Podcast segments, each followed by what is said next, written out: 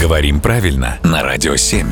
Владимир, доброе утро. Доброе утро. Доброе утро, Владимир. Пришел вопрос к радости нашей всеобщей от Елены.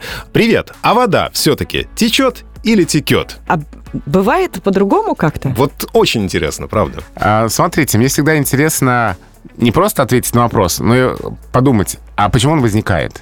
Поддерживаем. Нас, да, что нас заставляет сомневаться Ну, здесь? текущий. Да, теку в первом лице единственного числа теку, а дальше чередование происходит. Течешь, течет и так далее. И вот это место, конечно, сбивает.